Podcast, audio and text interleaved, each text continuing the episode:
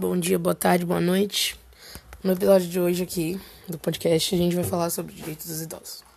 Então, o direito dos idosos garantem certas coisas para pessoas com mais de 65 anos. Um dos principais direitos é o do atendimento preferencial.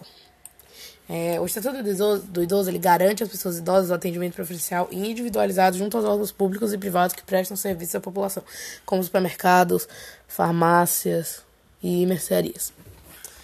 Medicamentos gratuitos. E de acordo com o 15 do Estatuto do Idoso, cabe ao poder público proporcionar medicamentos gratuitos aos idosos, especialmente os de uso contínuo.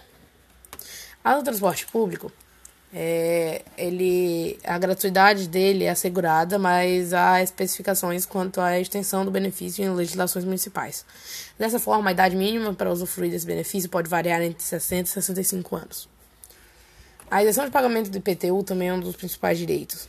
Ela é válida para pessoas com a idade acima de 60 anos que sejam aposentadas, proprietárias de apenas um imóvel e com renda de até dois salários mínimos. Beleza. A pensão alimentícia. É, o dever de pagar alimentos não se limita aos pais. O Estatuto do Idoso determina a obrigatoriedade de o filho pagar pensão para o seu ascendente. E a tramitação de projetos na Justiça. Os idosos também têm prioridade na tramitação de processos judiciais nas quais sejam partes interessadas. Então, a importância desses é que desses direitos e do estatuto é que com essa aprovação, os problemas que envolviam abandono, discriminação, negligência, violência física e psicológica, abuso financeiro, bem como os atos de crueldade e opressão contra idosos foram totalmente criminalizados. Mas isso não garante o respeito aos idosos.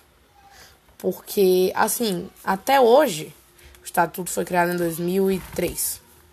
Até hoje, os idosos são muito maltratados muito, muito, muito maltratados. É, assim, é, o governo deve, o poder público deve garantir ao idoso condições de vida apropriadas, à família, à sociedade e o poder público deve garantir ao idoso tipo, acesso aos, a culturas, participação e integração na comunidade.